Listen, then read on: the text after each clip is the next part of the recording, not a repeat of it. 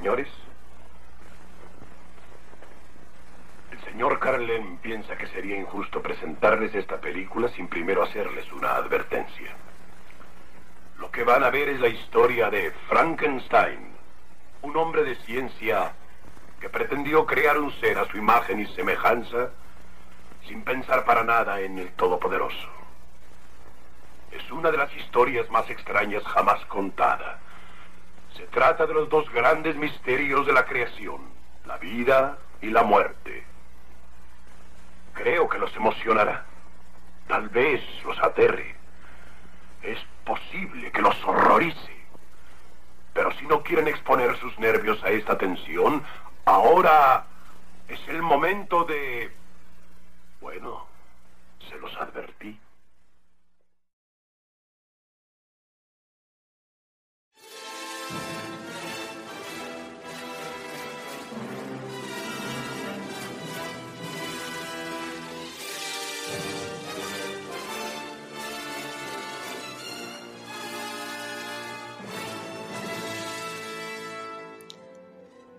Cuando la obsesión de un científico por descubrir la fórmula para crear vida termina en la creación de la misma, el resultado no es lo que Henry Frankenstein esperaba. Una sombría criatura se abría paso desde la oscuridad para convertirse en el verdugo de su creador. Dirigida por James Whale, Frankenstein se estrenó el 21 de noviembre de 1931 en la llamada era precódigo de Hollywood. Basada en el famosísimo libro de Mary Shelley, Frankenstein o el moderno Prometeo, este filme se convertiría en la versión más recordada y homenajeada del monstruo titular, que en el año 1991 fue elegida para su conservación por ser considerada histórica, estética y culturalmente significante. Esta película junto a otras de la época pertenece al grupo llamado Monstruos de Universal. Yo soy Revisitando Clásicos y esto es Frankenstein.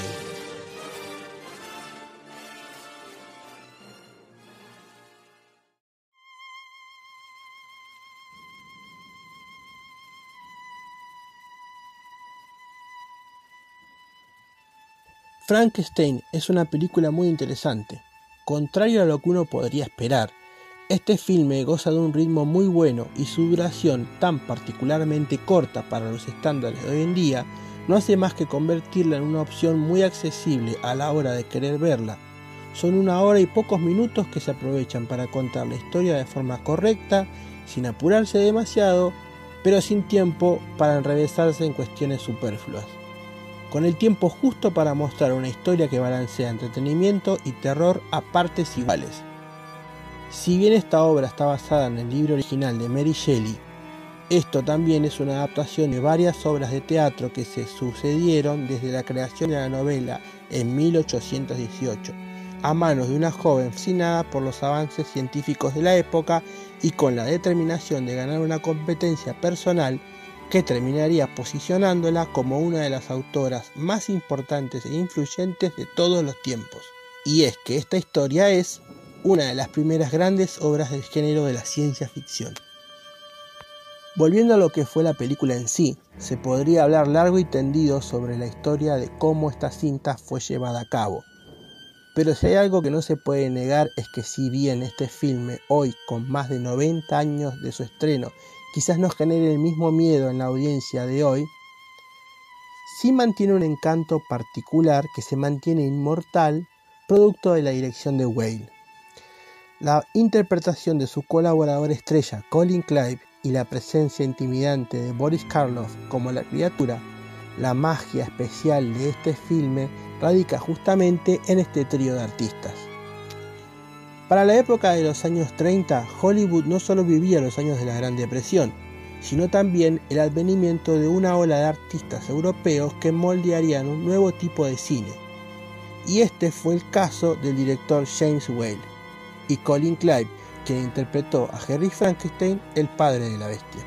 Esta cinta no solo cuenta con un material base muy bueno, sino también despliega una gran calidad cinematográfica. Yo tuve el agrado de ver una versión restaurada y gracias a esto pude disfrutar de la gran cantidad de detalles que conforman esta producción. Los escenarios, el cementerio en la escena inicial, el laboratorio de Frankenstein, el molino, la escena de la criatura con la nena en la orilla del río y otros momentos logran crear de alguna forma un gran impacto visual, que incluso hoy, en plena época de las maravillas digitales y el CGI, siguen impresionando.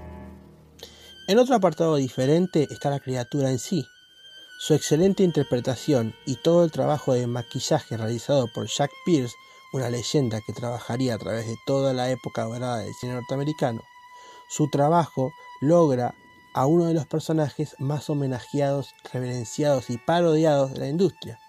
La cabeza cuadrada, los párpados caídos y la mirada vacía, con una expresión de ultratumba, lograron retratar para la posteridad a un monstruo que asustaba y despertaba un sentimiento de lástima a partes iguales, ya que el filme retrata a este personaje como el protagonista y el villano, pero realmente muestra e intenta desarrollar su relación con su creador y su condición, y cómo éste intenta de alguna forma entender el mundo que lo rodea, comprender que la bestia no es realmente el villano de la historia, es lo que posibilita que el espectador pueda disfrutar de esta experiencia en toda su expresión. Como todo filme transgresor de la época, Frankenstein sufrió de la censura. La famosa escena de la bestia y la nena que le regaló una flor en la orilla del río fue eliminada en muchos lugares por considerarse un contenido extremadamente brutal y explícito en aquel entonces. Los pocos problemas de continuidad que esta película sufre casualmente vienen de la eliminación de esta escena, junto con algún que otro detalle que fácilmente es perdonado en pos de disfrutar una experiencia totalmente atrapante. La música estuvo a cargo de Bernard Cohn, un compositor norteamericano con poca experiencia en largometrajes, que a pesar de sus limitaciones logra entregar una banda sonora y un tema principal convencional pero muy efectivo, y que ayuda a crear una atmósfera perfecta. Llegando al final de esta reseña, debo decir que realmente disfruté mucho este filme, y eso es muchísimo si hablamos de una película con casi 100 años de antigüedad. Su introducción a manos de un presentador de una forma ingeniosa y elegante rompe la cuarta pared todo el talento expuesto convierte esta cinta en una experiencia fresca y autoconclusiva, y simple, que tiene la posibilidad de brillar justamente por estos puntos. En una época donde lo estándar son dos horas mínimo de metraje con historias enrevesadas o universos compartidos, Frankenstein es un soplo de aire fresco, irónicamente, de casi un siglo de antigüedad. Es por esto y más que yo la recomiendo 100%. Curiosidades de la película. El rol de la bestia se le ofreció al famosísimo actor Bela Lugosi, pero luego de haber interpretado a Drácula, un monstruo sin diálogos, no cumplía sus expectativas y por eso rechazó el papel. Los famosos tornillos a los lados del cuello de Frankenstein no son tornillos, sino electrodos por donde pasa la energía eléctrica que le da vida al personaje. El protagonista Colin Clive, un alcohólico severo, moriría pocos años después del estreno de esta película por una tuberculosis relacionada con su adicción. Esto fue Frankenstein. Yo soy Revisitando Clásicos y nuevamente les voy a dejar una pregunta para divertirnos un rato. Con todo esto me despido y hasta luego.